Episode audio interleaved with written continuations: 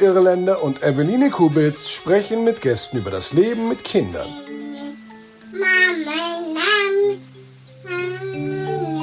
Drei Jahre wach. Wir freuen uns, dass ihr dabei seid bei unserem Familienpodcast Drei Jahre wach. Wir, das sind Julia Irländer und Eveline Kubitz und wir sind zwei junge Mamas. Julia hat zwei Kinder, ich habe ein, äh, eine Tochter.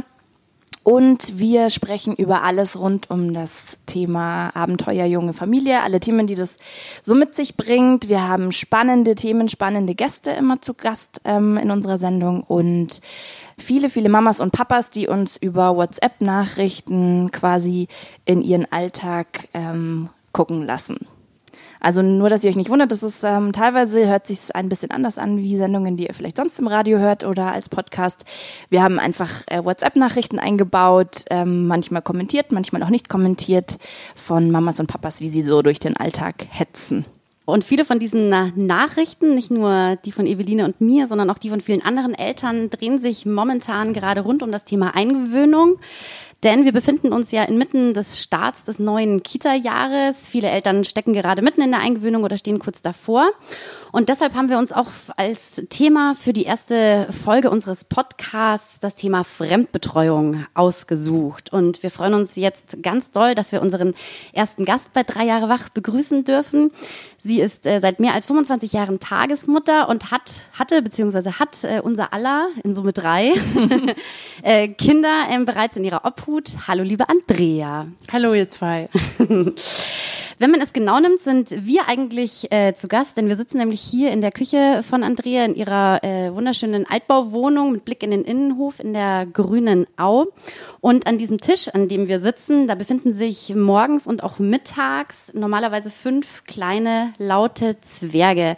Wie ist denn das? Kannst du dann Punkt 14 Uhr sagen, so, jetzt ist Büro zu, jetzt ist es wieder ganz allein meine Wohnung, Andrea privat? Ja, das ist überhaupt kein Problem für mich. Wenn die Türe zuschlägt und ihr seid alle draußen, dann wechsle ich in den anderen Modus. Dann bin ich nicht mehr Tagesmutter, dann bin ich wieder Andrea. Das geht einfach so von jetzt auf gleich. Musst du da oder hast du irgendwelche Rituale oder? Nee, das geht einfach so. Voraussetzung ist natürlich schon, dass alles stimmig ist. Also wenn irgendwelche Sachen sind, die mich auf irgendeine Art und Weise berühren, äh, dann kann ich natürlich nicht so abschalten. Das beschäftigt mich dann auch. Aber solange alles gut läuft, ist es für mich kein Problem. Du bist alleine mit fünf Kindern, also ähm, maximal fünf oder sind es immer fünf? Nee, das sind immer fünf. Das ist auch die hoch, höchste Zahl, die man betreuen darf. Also mehr ist nicht erlaubt. Jetzt habe ich nur eins und finde es schon unfassbar anstrengend manchmal und komme so an meine Grenzen. Äh, wie ist das bei dir? Wie sieht da der Alltag so aus mit fünf Kindern? Ja, also bei meinen eigenen Kindern, die inzwischen schon 20 und 30 sind, bin ich auch total schnell an meine Grenzen gekommen. Aber wenn man äh, fremde Kinder in Anführungsstriche betreut, dann hat man mehr Distanz. Da weiß man auch, die gehen wieder. Und dann weiß man auch, ich habe es nicht selbst verursacht, dass sich das Kind jetzt so verhält. Und dann ist es also, das, das berührt einen anders. Ne? Und wenn die fünf Kinder bei mir sind, das hört sich äh, für Außenstehende vielleicht an, wie wenn hier äh, den ganzen Tag nur wahnsinniges Geschrei und Trubel wäre. Ist überhaupt nicht, also die sind zwischen eins und drei, da sind die eh noch nicht so laut. Laut werden die dann erst, wenn die in den Kindergarten kommen. Und ich habe den großen Vorteil, dass sich Kinder woanders immer viel besser benehmen als zu Hause. Und die Erklärung dazu, die habe ich auch gleich. Und zwar ist es äh, die Mama und der Papa die lieben mich immer, egal was ich mache. Also das sollte die Essenz sein, was jedes Kind denkt. Und die Andrea liebt mich eben nicht immer, bei der muss ich mich schon zusammenreißen. das heißt, ähm, also ich vermute mal, ich nehme es jetzt einfach mal an, das ist wie in jedem anderen Job auch, da gibt es ja trotzdem Grenzen oder mal einen schlechten Tag oder das Nervenkostüm ist dünner oder man ist ein bisschen mehr angekratzt, wie auch immer, oder krank, kränklich. Was machst du, wenn du merkst, so, jetzt mag ich gerade nicht mehr, jetzt bin ich gerade echt genervt oder wütend oder ja, so an meinen Grenzen. Gibt es irgendwelche Methoden, die du da hast oder was machst du dann? Ah, ich, das ist, also ich komme wirklich, ohne mich jetzt auf irgendein Podest zu heben, total selten an, an, an, diese, an, an meine persönlichen Grenzen. Also wir könnten jetzt davon sprechen, dass ich vielleicht einen grandiosen Schnupfen habe. Ja, das, das ist was, was mich total nervt und wo ich dann schon auch äh, lautstark, von der Lautstärke her empfindlicher bin. Und, aber ich denke mir immer, die können doch da nichts dafür. Und ich weiß, es ist vier bis 14 Uhr und dann ist es gut. Also ich bin eine erwachsene Frau und ich habe schon an mich auch den Anspruch, dass ich mich da in der Hand habe, weil die Kinder einfach da ja nicht der Auslöser sind. Die können ja auch nicht mal was dafür. Deswegen kann ich da jetzt keinen, kann ich da jetzt keinen Tipp geben. Ne? Also ich, ich kenne das so von Fortbildungen, dass die dann sagen, ja, äh, aus dem Zimmer gehen und langsam bis zehn zählen oder was man selber ja auch ganz gerne dann mal macht. Ja, genau. Also bei eigenen, bei meinen eigenen Kindern habe ich es auch so gemacht. Da bin ich weggegangen. Da, da hat mir die Distanz kurz geholfen. Da habe ich den, muss ich in der Tagespflege tatsächlich nicht. Also wie gesagt, das habe ich ja vorher schon gesagt, ich bin da einfach auch total professionell. Also das ist für mich ein Job und da habe ich den Anspruch, den mache ich gut. Das muss uns allen gut gehen, das will ich. Alle müssen glücklich sein. Wie ist es, wenn man sich jetzt so den Vormittag vorstellt? Ähm, allen soll es gut gehen, alle sind glücklich, aber wahrscheinlich ist ja nicht immer Friede, Freude, Eierkuchen. Es gibt wahrscheinlich ja auch, könnte ich mir vorstellen, mal Streitereien oder Konflikte unter den Kindern. Wie gehst du denn damit um, wenn die sich jetzt auch einfach mal streiten oder nicht so lieb haben vielleicht? Also da habe ich den Vorteil, durch das, dass ich fünf Kinder habe, dass die nicht so aufeinander angewiesen sind. Wenn du jetzt nur zwei hast und äh, die äh, kriegen sich in die Wolle, die kommen nicht aus. Ne? Aber bei fünf, da tun sich eigentlich die Kinder, die sich an dem Tag oder generell haben die schon so Lieblingsspielpartner, mit denen tun sie sich zusammen. Kinder dürfen bei mir auch mal äh, körperlich was austragen. Also die dürfen sich auch mal beginnend verkloppen, weil ich finde, wenn ich immer dazwischen gehe, wird, wird, der, wird der Konflikt nie gelöst. Das ist schon auch ein kleines Rudel irgendwo und es muss auch immer wieder klargestellt werden, wer ist jetzt gerade im Rang höher ist, so, also finde ich. Ne? Und wenn, wenn, wenn größere, nein, auch wenn kleinere Kinder, also dieses Ding, wenn zwei unbedingt was wollen und ich merke, es geht nicht, die sind gleich stark, die fangen an zu schreien, die fangen an, an Sachen zu zerren, das ist vielleicht ein Buch, das würde dann kaputt gehen, dann gehe ich schon hin. Und äh, da finde ich es eben unglaublich wichtig, jetzt nicht zu sagen, jetzt reicht es mir aber, ihr macht mir das Buch kaputt und nehme ihnen dann das Buch weg und legt es weg, weil ich will nicht, dass sie jemand was wegnehmen und gehe hin und nehme es ihnen weg, völlig hirnrissig, sondern ich mache das dann so, zu 99 Prozent, dass ich das auf den Boden hinlege, zwischen die Kinder und sage, passt auf, ich nehme es euch nicht weg, ich lege es euch jetzt daher. Und ihr zwei habt jetzt die Aufgabe, ihr überlegt euch was, damit ihr alle beide wieder zufrieden sind. Es funktioniert bei den ganz Kleinen, weil denen ist es nach einer halben Minute völlig wurscht. Da sind sie im nächsten Konflikt oder gehen irgendwo hin. Und die Größeren sind total cool. Also die überlegen sich echt was.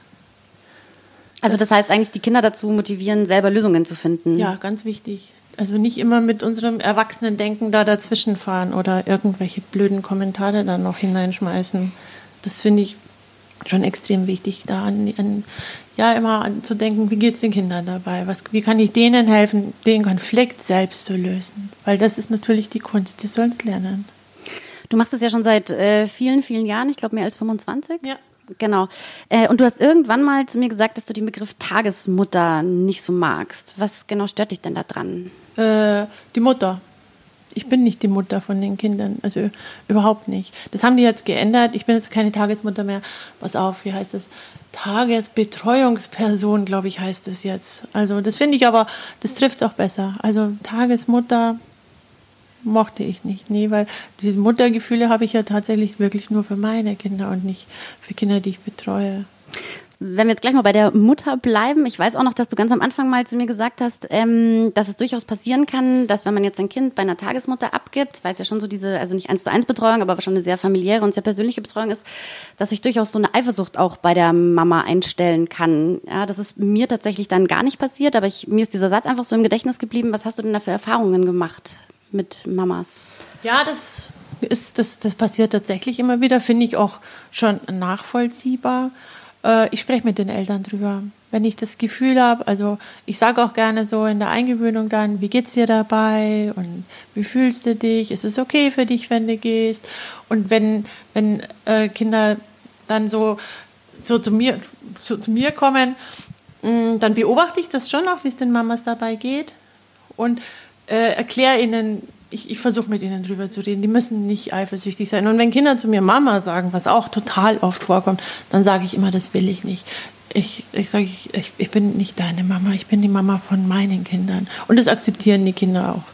Aber es kommt tatsächlich oft vor. Da denke ich halt, das würde ja mir als junger Mutter auch das Herz brechen, wenn mein Kind auf einmal so eine fremden Mama sagt. Also. Total. Ja, voll. Klar, also ich meine, da, da denkt man natürlich objektiv, da darf man nicht so viel reininterpretieren und die sind klein und die sagen ja auch manchmal zum Papa, Mama, die Oder zur Oma. Oder meine Tochter hat am Anfang auch keine Ahnung zu zum Stuhl Mama gesagt so, ja, also aber klar, natürlich hängt man einfach das erste Jahr so eng zusammen und dann ähm, kann da sind, also ich kann das total nachvollziehen, dass die, dass da den Müttern erstmal das Herz bricht oder dass das einfach schwierig ist. Ja, ich, ich verstehe das auch. Also ich meine, die sind eben heutzutage auch noch ziemlich klein, sind jetzt gang und gäbe, dass die gerade ein Jahr alt sind.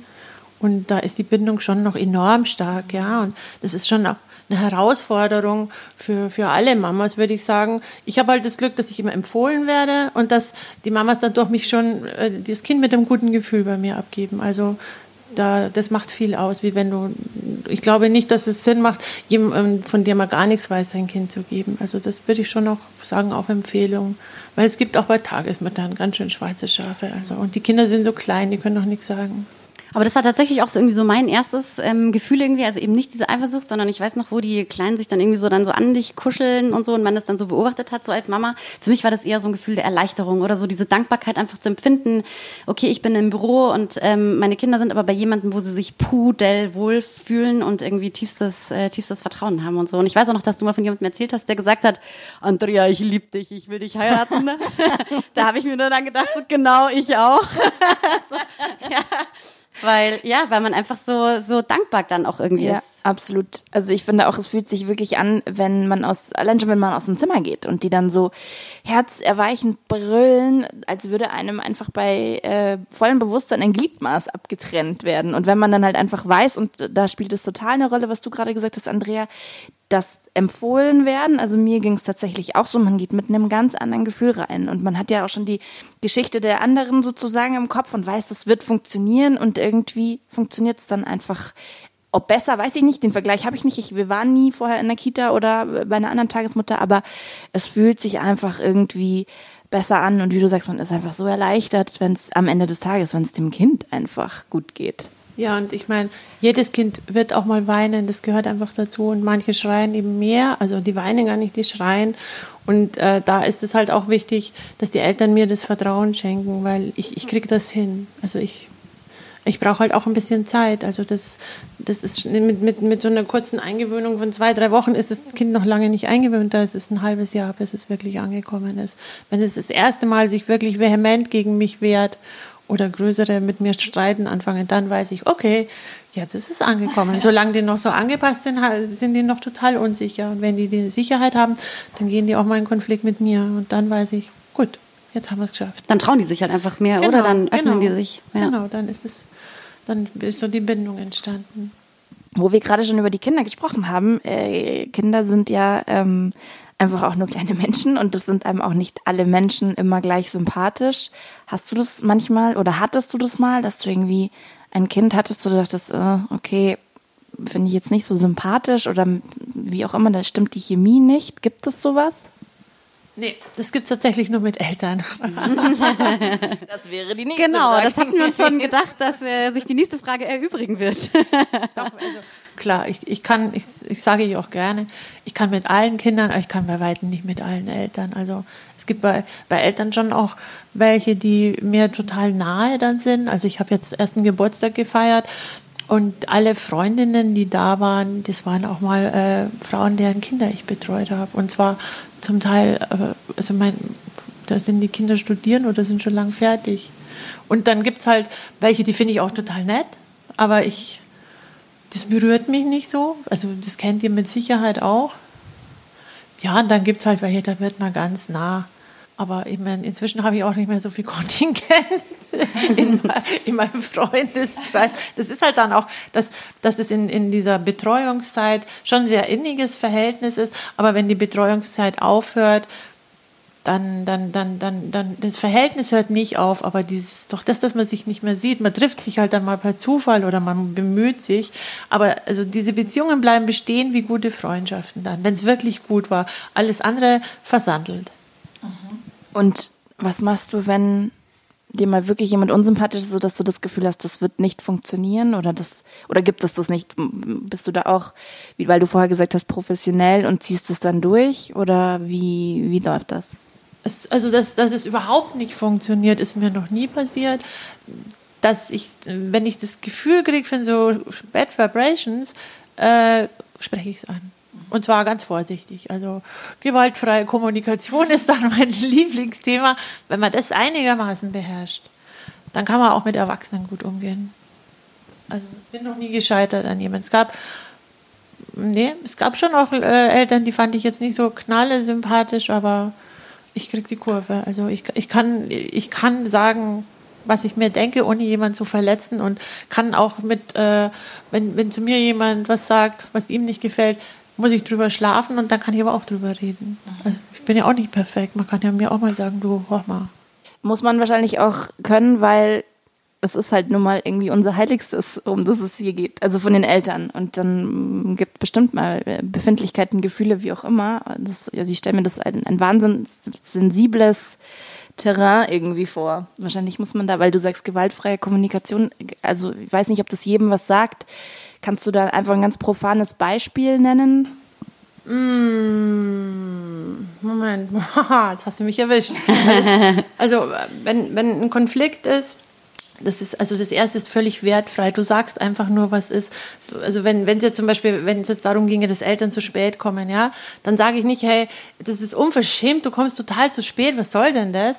Sondern dann würde ich sagen, aha, ich schaue auf die Uhr, du kommst zehn Minuten zu spät. Und dann äh, kommt mein, mein Bedürfnis zu sagen, dass es für mich wichtig ist dass ich, äh, also, dass ich mich nur dann wertgeschätzt fühle, wenn jemand auch die Regeln einhält, die man ja quasi auch zusammen aufstellt. Also ich gebe sie vor, aber in dem Moment, wo ich sage Betreuung bis 14 Uhr und der andere sagt, ja, okay, also dann ist es für mich, äh, das haben wir beide gemacht, das mache ich nicht alleine. Und jetzt äh, am, am Ende ist eine Bitte und jetzt fehlen mir tatsächlich zwei Punkte, weil da bin ich jetzt auch so aufgeregt, dass ich das so aus dem Ärmel schiebe. Nein, aber man kriegt schon ein gutes Bild, finde ich. Um ich glaube also, auch, es geht, es um, geht Wertschätzung. um Wertschätzung. Es geht um im Ich bleiben, es geht um, um, um, um, um echte Gefühle. Genau das ist die Kunst, dass wir heute gar nicht mehr echte Gefühle beschreiben können, wie, wie, ja, wie zum Beispiel Angst, sondern dass man, oder richtige Wut, sondern man redet immer so drumherum, ja.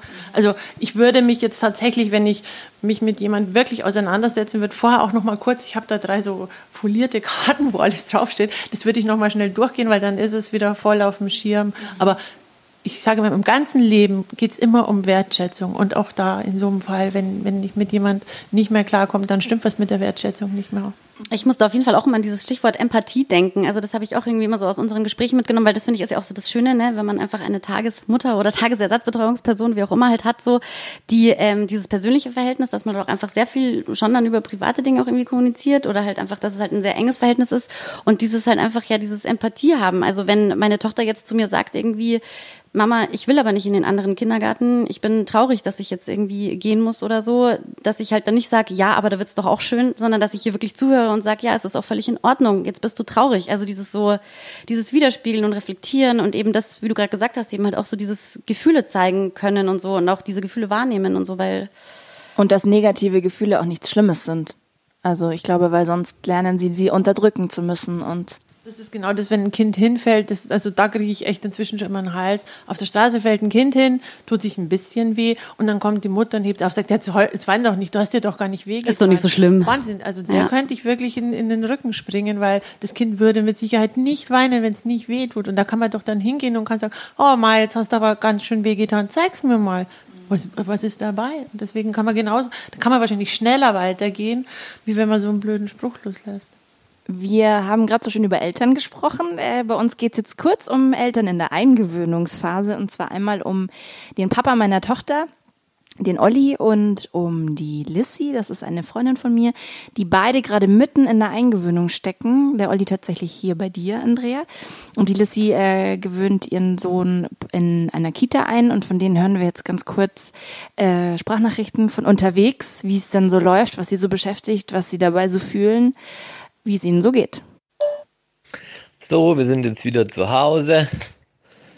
Heute war es ein bisschen komisch, fand ich. Ja. Weil sie relativ wenig gegessen hat. Sie hat sogar am Ende die Banane verschmäht und wollte dann nicht mehr am Tisch sitzen bleiben. Hallo Baby. Und war da ein bisschen quengelig. Und beim Spielen ist sie immer wieder raus und wollte einfach nur in die Küche und da ein bisschen Stravanzen und Schubladen aufmachen und in, in die Vorratskammer.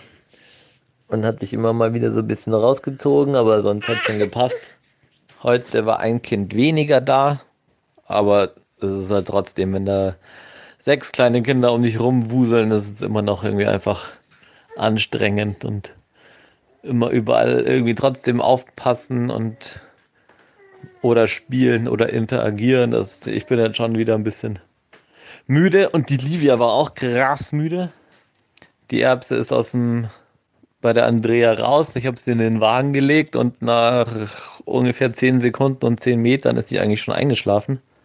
Und dann musste ich sie jetzt die ganze Heimreise und im Bus die ganze Zeit irgendwie äh, so bespaßen, dass sie mir nicht einschläft, damit sie jetzt hier zu Hause in Ruhe schlafen kann. Aber jetzt hat sie eine Banane bekommen und jetzt ist sie eigentlich gerade wieder topfit. Milch?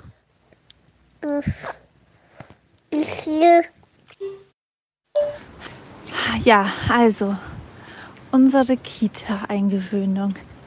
Ähm, uns gefällt sehr gut. Ähm, der kleine Spatz ist total kontaktfreudig, ihm gefällt es super gut, ist am Abend total zufrieden. Die Erzieherin oder Betreuerin ähm, sind auch total nett und äh, kümmern sich ganz lieb um die Kinder. Und es ist natürlich auch sehr spannend und aufregend. Aber ja, das Gefühl, dein, das Wichtigste in deinem Leben jemand anderem anzuvertrauen, ist halt einfach, naja. Aber man muss ja auch irgendwo vertrauen. Und äh, ich bin mir auch sicher, dass sie das sehr gut machen. Und also der kleine Spatz sich da sehr wohl fühlt. Aber mei, so ein bisschen ein komisches Gefühl wird wahrscheinlich immer bleiben, denke ich mal. Ähm, genau. Aber ansonsten sind wir komplett on board Kita und es sind ja auch nur ein paar Stunden am Tag. Olli und Lissy gerade mitten in der Eingewöhnung. Ich erinnere mich ja auch noch ganz gut an die Eingewöhnung unseres Töchterchens hier bei dir, liebe Andrea. Das war so mitunter, wie soll ich sagen, ich würde es jetzt nicht als die schlimmste Zeit meines Lebens bezeichnen, aber es war schon eine sehr ähm, ähm, ähm, herausfordernde Zeit, glaube ich, weil das unsere Kleine einfach sehr besonders war. Außergewöhnlich. Außergewöhnlich war, genau. Also ich sag nur fünf Wochen und äh, sie hat schon ordentlich Rabatz geschlagen und Punkt Tag, wo ich gearbeitet habe, hat es dann 1A funktioniert und Sie liebt dich bis heute, glaube ich, heiß und innig. Gibt es denn andere Eingewöhnungen, wo du sagst, die sind dir einfach im Gedächtnis geblieben? Also die Eingewöhnung deiner Tochter ist natürlich auch noch nicht so lange her. Ja. Und äh, ja, also die hat es uns beiden wirklich gar, gar nicht leicht gemacht. Ich habe aber auch schon Eingewöhnungen abgebrochen. Und das war dann, weil es mit den Kindern nicht ging. Weil, warum auch immer, weil wahrscheinlich, würde ich jetzt mal sagen, auch die Eltern noch gar nicht so weit waren. Die Eltern haben ja heutzutage auch furchtbar viel Druck und müssen die Kinder oft schon hergeben oder haben das Gefühl, sie müssen sie schon abgeben. Und ich habe also zweimal Eingewöhnungen dann abgebrochen. Das ging nicht. Das, das merke ich ja dann auch, wenn, wenn ein Kind so leidet, dass ich sage, das ist nicht tragbar. Also so nicht zum Wohle des Kindes, nicht zum Wohle der bestehenden Gruppe und auch nicht zu meinem Wohl. Also dann muss man halt sagen, geht nicht. Das hat ja nichts damit zu tun, dass ich es nicht kann, sondern da stimmt halt was nicht.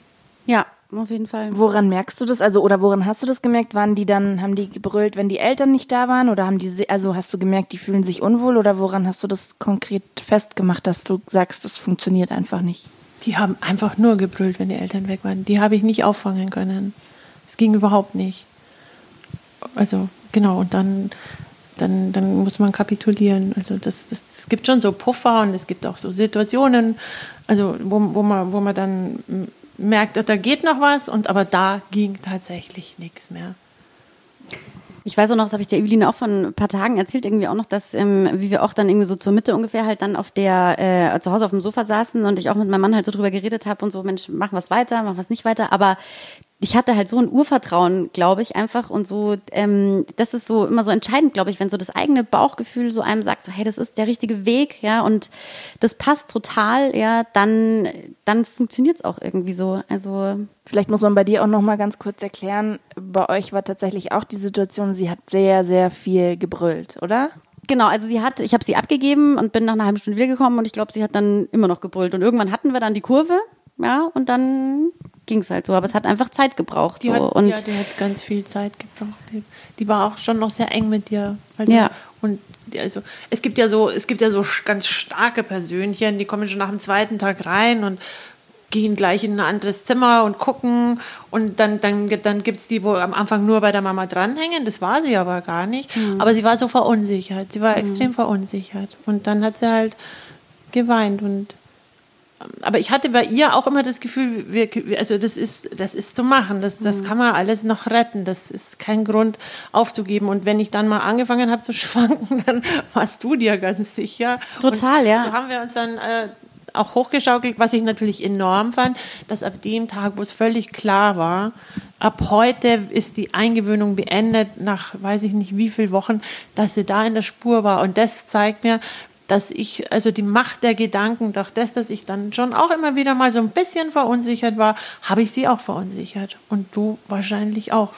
Mit Sicherheit, ja. Also das war bestimmt irgendwie so ein beidseitiges Ding, genauso Genau. wie man es dann auch irgendwie zusammen irgendwie, wie du auch schon sagst, ne, sich immer so gegenseitig wieder bestärkt hat und so. Aber also ich finde es einfach auch mal ganz gut, das so zu sagen, auch für alle anderen Eltern, die da draußen sind und in der Eingewöhnung stecken und so. Diese Unsicherheit ist völlig in Ordnung so. Ich finde, die ist total legitim, ja. Und auch, dass man an den Punkt kommt und sich die Frage stellt, ist es der richtige Weg? Ist es, ist es ja nicht, ja. Ich finde es einfach gut, auf sein Bauchgefühl zu hören und einfach viel auch zu sprechen so. Ich meine, wir haben dann einfach viel gesprochen auch und gesagt, hey, kriegen wir das hin? Und wir haben uns immer gegenseitig bestärkt und gesagt, genau, wir schaffen das. Und Ja, und äh, Kinder müssen ja auch weinen dürfen, wenn die Eltern gehen. Aber das muss halt irgendwann Absolut, äh, auffangbar sein. Also, und das war halt da das Problem. Und deswegen gibt es ja dann auch am Anfang, dass ich sage, geht's weg, aber geht's nicht so weit weg, weil wenn ich sehe, dass gar nichts klappt, dann bitte gleich wieder kommen. Dass, dass, dass das in dem Ki- Kopf von dem Kind sich nicht so verankert, dass ich mit Stress so verbunden werde. Aber normalerweise funktioniert es. Also das Maximum ist drei Wochen Eingewöhnung. genau, wir haben es halt Ah, dann mit okay. fünf so ein bisschen getauft. Aber Also und aber in drei Wochen schaffst du es eigentlich meistens, oder wie? Drei Wochen schaffe ich's. Okay, krass. Das klingt für mich jetzt auch nach, äh, nach kurz. Ja, und vieles dann auch, glaube ich, irgendwie so immer so dieses Ding Erfahrung, ne? Also wir hatten jetzt auch, wir haben jetzt ja dann auch schon eine Eingewöhnung im Kindergarten gemacht und so, wo es auch wieder, mit Sicherheit auch wieder so kleine Bausteine gab oder sowas, was auch wieder, obwohl sie schon mal eingewöhnt worden ist, dann doch nochmal eine neue Eingewöhnung war, irgendwie auf eine bestimmte Art und Weise. Also vieles ist wahrscheinlich dann auch kindabhängig und so. Bestimmt, ja. Und ähm, aber halt eben auch die Erfahrung, ne? Man hat dann halt einfach schon mal die Erfahrung gemacht, es funktioniert. Sie lässt sich eingewöhnen und die Erfahrung hast du natürlich auch, weil du halt auch schon viele Kinder ja auch eingewöhnt hast. So. Und ich meine, wenn, also das ist ja jede Eingewöhnung für sich ist ja wieder eine neue. Ich meine, die Eingewöhnung bei der Tagesmutter mit maximal fünf Kindern ist ja so eine kleine, fast zärtliche Eingewöhnung noch, ne? Aber die Eingewöhnung im Kindergarten mit, mit 15 plus und zwei Erziehern und so, das mit diesen Vorschulkindern, die sind ja schon viel lauter, das ist schon eine ganz andere Nummer. Und die nächste Eingewöhnung ist dann, wenn sie in die Schule kommen. Also da gibt es dann auch immer wieder Kinder, die dann in der Schule sitzen und weinen, weil sie sich dran gewöhnen müssen. Das steckt ja in dem Wort schon drin. Ja. Und das ist halt für manche eine größere Herausforderung und für manche ist es einfach auch kein Problem. Hast du denn ein bestimmtes Konzept zum Eingewöhnen oder machst du das von Familie zu Familie, von Kind zu Kind individuell unterschiedlich? Nee, da gibt es schon den festen Rahmen, dass eben, also ich, ich habe die Eingewöhnung immer noch auf zwei Wochen getimt. In diesen zwei Wochen, in der ersten Woche ist es einfach so ein Kennenlernen, da ich, halte ich mich auch relativ viel fern noch von den Kindern und achte darauf, wann die überhaupt von mir angefasst werden wollen. Und da, da stehen also die, die Eltern noch ziemlich im Mittelpunkt und die Gruppe. Und dann am, am Ende dieser ersten Woche lösen sich die Kinder normal durch die Neugier, die in denen drin steckt, schon immer mehr von den Eltern. Dann in der zweiten Woche beginnt man praktisch am Montag, das ist immer die, die Krux am Anfang, nach dem Wochenende beginnt du oft mit Null. Da beginnst du fast wieder mit Null, aber das, das ist dann relativ schnell wieder da bei den Kindern, dass sie sagen, okay, das war ja total in Ordnung. Und dann beginnt eben dieses Individuelle, dann äh, schicke ich entweder Eltern in einen anderen Raum, da sieht man dann schon, wie, wie ist das Kind drauf, Wird es panisch oder hat es Angst oder ist es, ist es wurscht, ist es okay?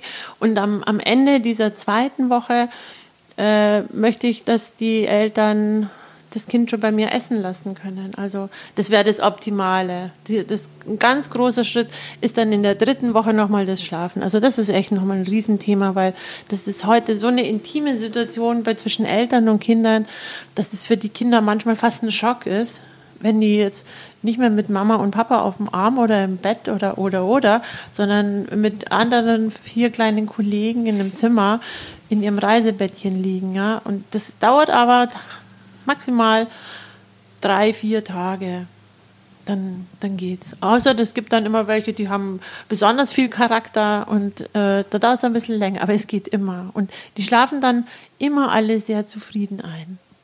Weil du gerade meinst, das ist heute sehr intim geworden mit dem Schlafen. Würdest du sagen, die Kinder haben sich verändert in den letzten 25 bis 30 Jahren? Also wenn du jetzt einfach mal zurückblickst, ja, ja. wie war es früher, wie sind die Kinder heute? Also das sind wir wieder bei dem Punkt, ich glaube nicht, dass die Kinder sich veräl äh, verältert, verändert haben, sondern die Eltern haben sich verändert. Also äh, heute werden Kinder mehr auf Bindung erzogen wie, wie früher. Also die also nicht jetzt, ich meine, es ist nicht meine Generation, wie ich erzogen wurde, aber ich habe zum Beispiel meine Kinder schon nochmal äh, auch ein Stück anders erzogen, wie es heute gang und gäbe ist. Also für mich war das ich, äh, ganz normal, dass die, ab, weiß ich nicht, ab einem halben Jahr äh, nicht mehr bei mir im Bett eingeschlafen sind, sondern alleine eingeschlafen sind. Das war für mich immer wichtig, denen das beizubringen, dass sie das können. Und ich meine, da gab es auch Rituale, ja, aber die, die, die konnten mit dem Jahr, konnte man die in ein Bett legen und dann konnte man auch rausgehen, ja. Und heute die Kinder, die ich kriege, die sind fast alle das noch total gewöhnt, bei der Mama oder beim Papa, teilweise auf dem Arm oder eben zusammen im Bett einzuschlafen. Und die haben dann natürlich schon einen kleinen Schock, wenn die bei mir sind. Und bei mir gibt es halt einen Arm, den ich ins Bett reinhänge.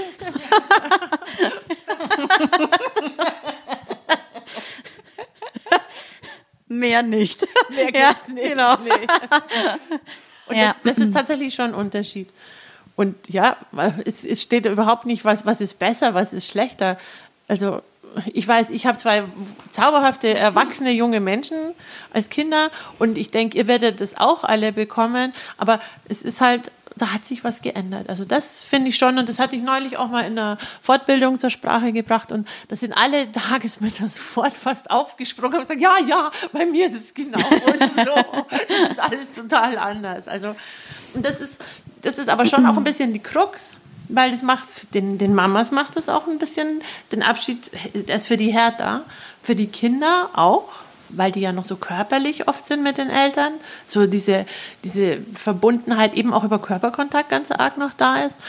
Und für mich halt dann auch, weil weil, weil die von mir das gar nicht einfordern, was ich ihnen gar nicht geben kann, weil sie es ja von den Eltern haben wollen, ja. Aber es funktioniert auch. Kinder sind Gott sei Dank so, dass die ganz schnell verstehen, dass sie, wenn die woanders sind, dann läuft auch der Hase anders. Also, und man kann das ja auch, also ich mache das ja auch ganz lieb, ja.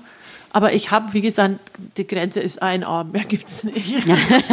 ich lege mich nicht dazu. Und ich nehme die auch nie raus. Also das ist für mich ganz wichtig, weil ich habe ja mehrere und ich möchte immer den Anspruch, dass, dass alle den gleichen Anspruch an mich stellen dürfen, ja. Und ich, wenn fünf Kinder dann sagen, ja, aber äh, die, die, die da, warum ich nicht, dann geht es halt nicht, ja.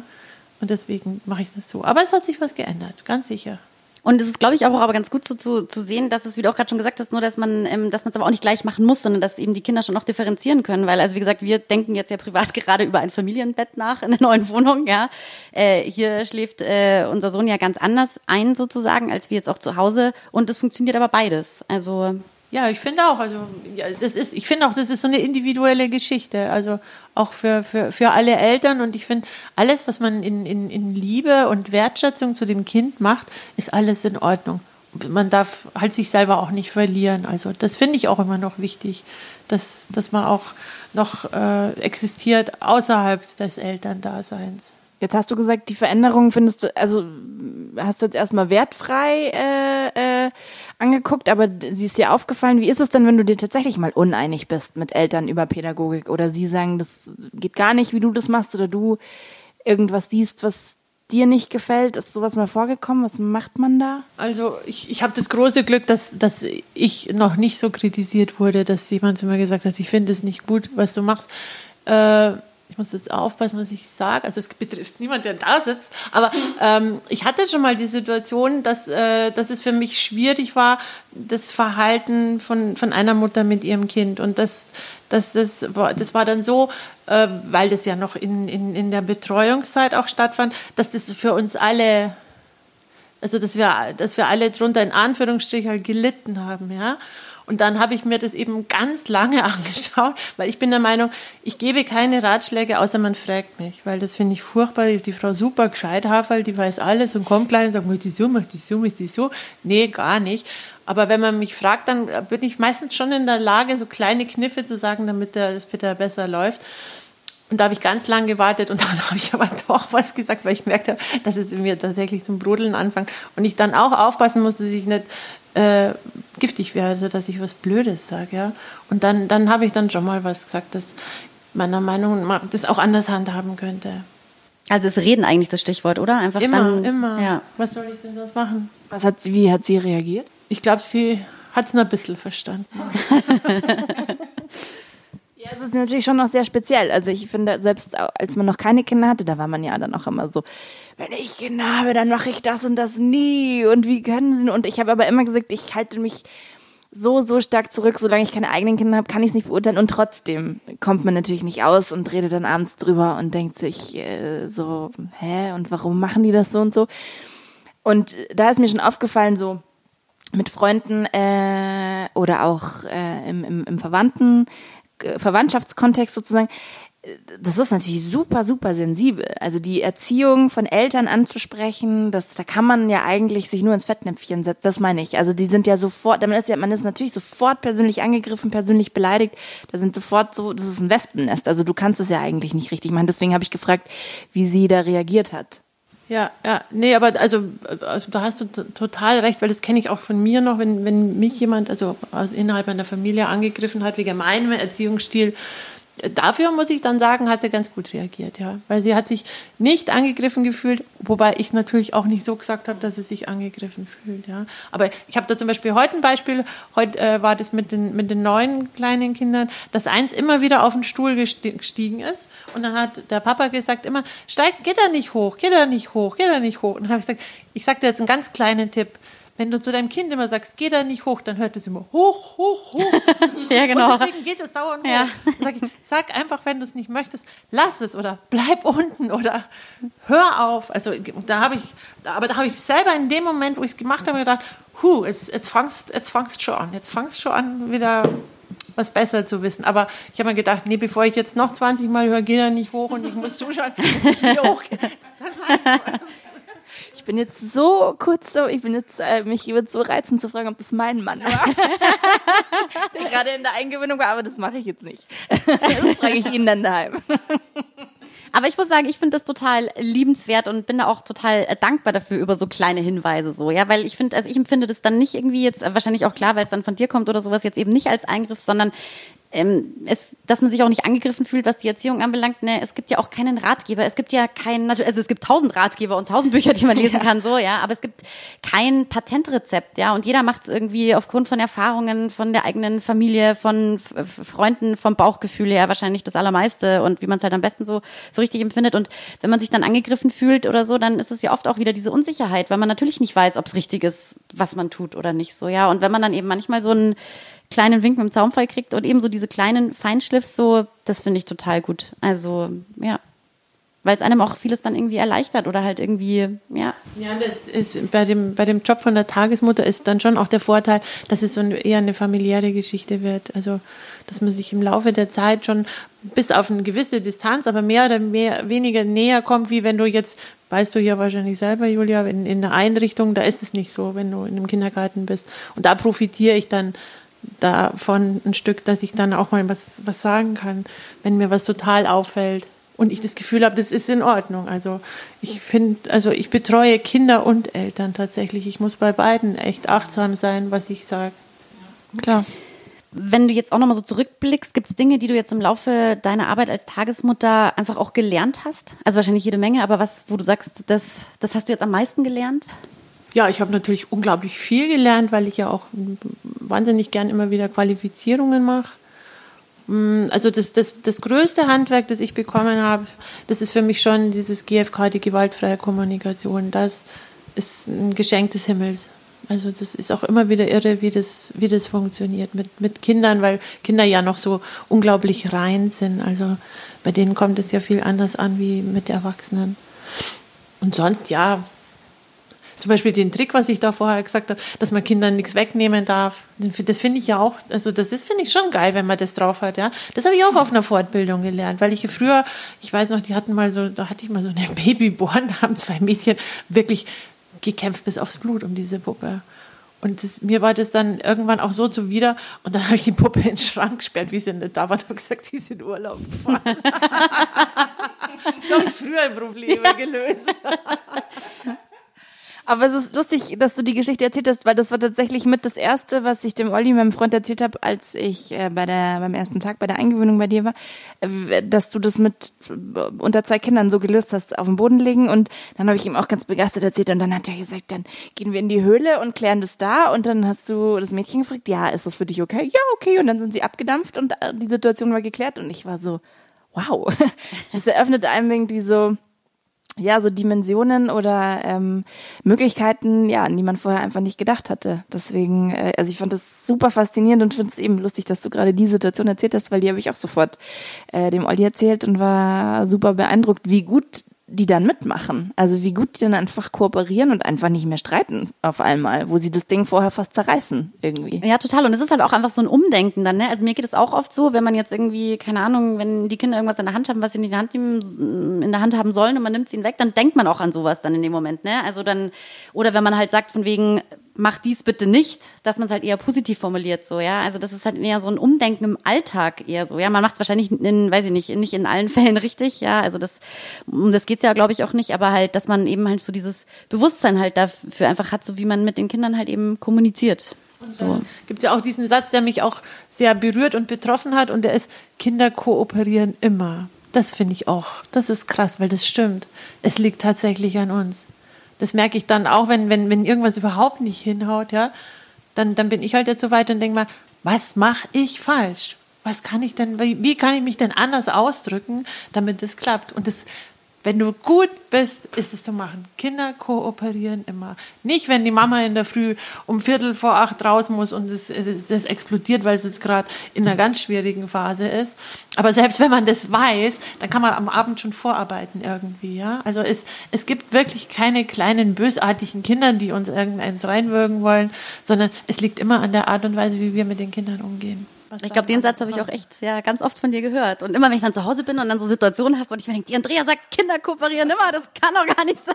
So ein Mantra. ja, was, was ist denn jetzt los? Ja. So.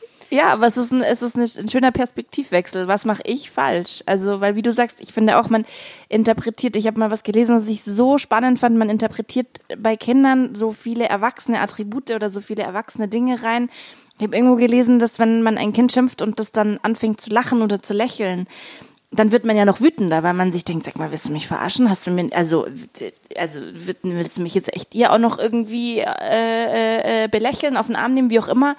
Aber dass Kinder lächeln, weil sie gelernt haben, dass es eine Situation entspannt, dass es, wenn, wenn Leute lächeln und lachen, ist das was Schönes. Also sprich, sie versuchen sich irgendwie die Situation, also sie versuchen echt genau das Gegenteil. Sie versuchen die Situation zu entspannen und zu sagen, hey, ist doch alles gut oder so.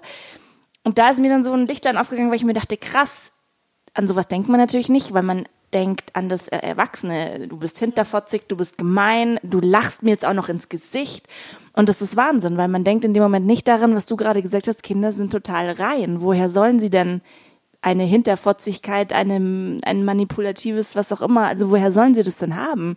Das ist nur unsere Perspektive aufs Leben, die wir dann irgendwie so reinprojizieren. Das fand ich, das war ein totaler Aha-Moment für mich. Da war ich noch schwanger und dachte mir, oh, krass, äh, ähm, ja, das wird noch echt ein Weg, weil ähm, an sowas finde ich denkt man überhaupt nicht und dann kommen so Situationen, in denen man überfordert ist und was mache ich falsch? Also das finde ich tatsächlich und das Kind kooperiert immer. Das ist super, super hilfreich in dem Moment.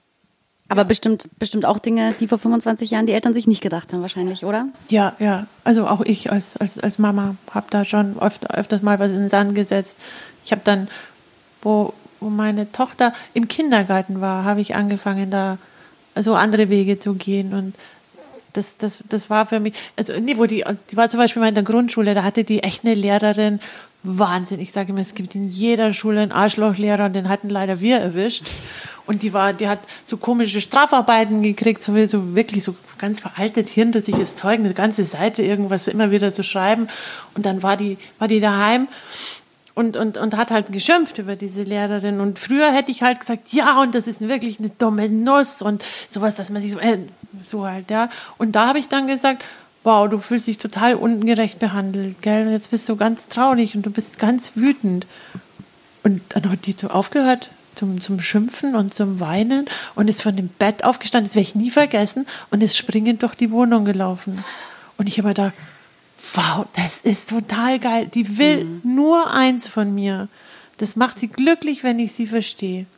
Und es hilft ihr überhaupt nichts, wenn ich auch noch rumhack und sage, ja, und du hast recht und die ist blöd, sondern, also, und das hat die ein paar Mal gemacht, wie die noch klein war, wo ich die Kurve gekriegt habe. Und das finde ich, ja, das ist wie eine Erlösung für mich gewesen dann, weil ich auf einmal gewusst habe, okay, so kann ich ihr, ich, wir wollen den Kindern ja immer helfen, ja, und machen oft so Sachen, die überhaupt nicht helfen.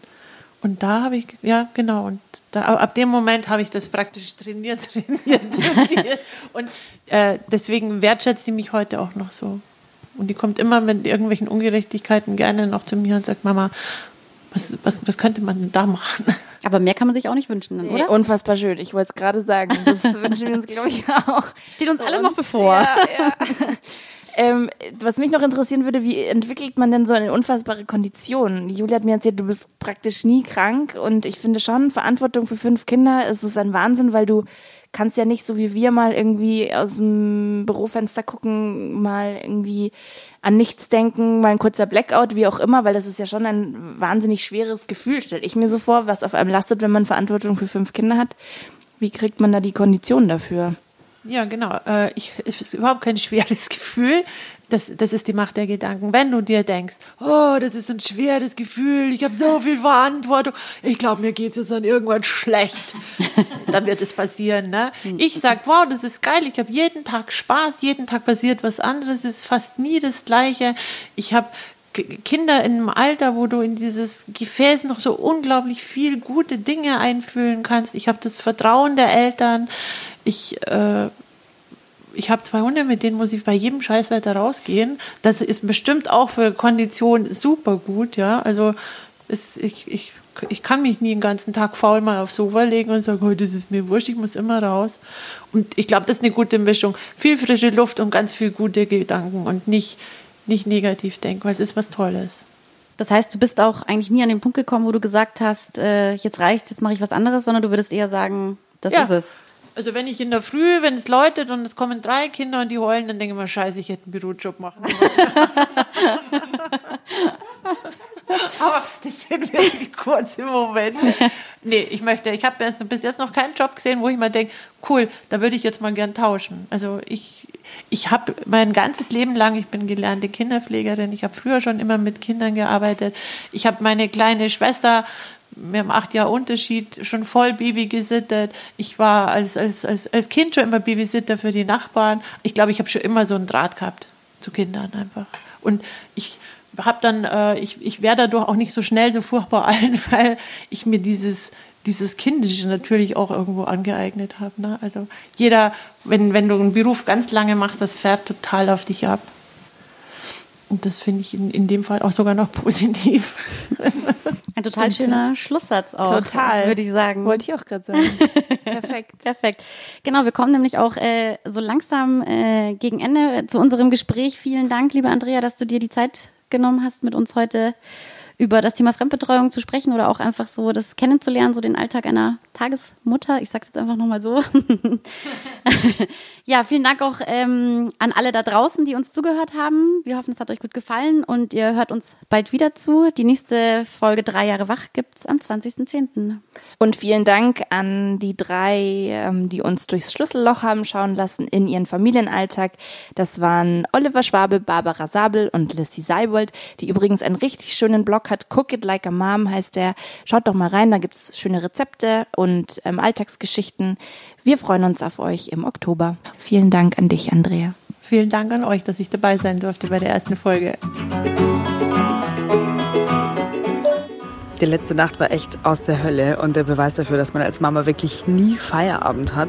Mann, ey, ich habe mir gestern so den Magen verdorben und habe die ganze Nacht gekotzt und auf den Rest will ich echt überhaupt nicht eingehen. Und natürlich genau letzte Nacht war die Kleine total unruhig und wollte unbedingt zu mir ins Bett rüber und war dann auch noch die ganze Zeit mitwach, weil ich natürlich immer wieder aufgestanden bin, rausgegangen, reingekommen bin und so weiter. Und sie wollte dann unbedingt mit und der Gipfel war dann echt, dass ich sie mit aufs Klo nehmen musste und dann saß sie bei mir auf dem Schoß. Und ich habe einfach nur gehofft, dass es irgendwie aufhört und nach einer Weile der Stille sagt sie plötzlich, fertig, Mami? Dann abputze, Hände wasche. Und da habe ich dann tatsächlich so lachen müssen, dass es dann auch schon gar nicht mehr ganz so schlimm war. Aber es war immer noch schlimm genug. So, und jetzt äh, tue ich so, als wäre ich ein erwachsener Mensch, der in die Arbeit geht. Ich wünsche dir einen schönen Tag. Ciao.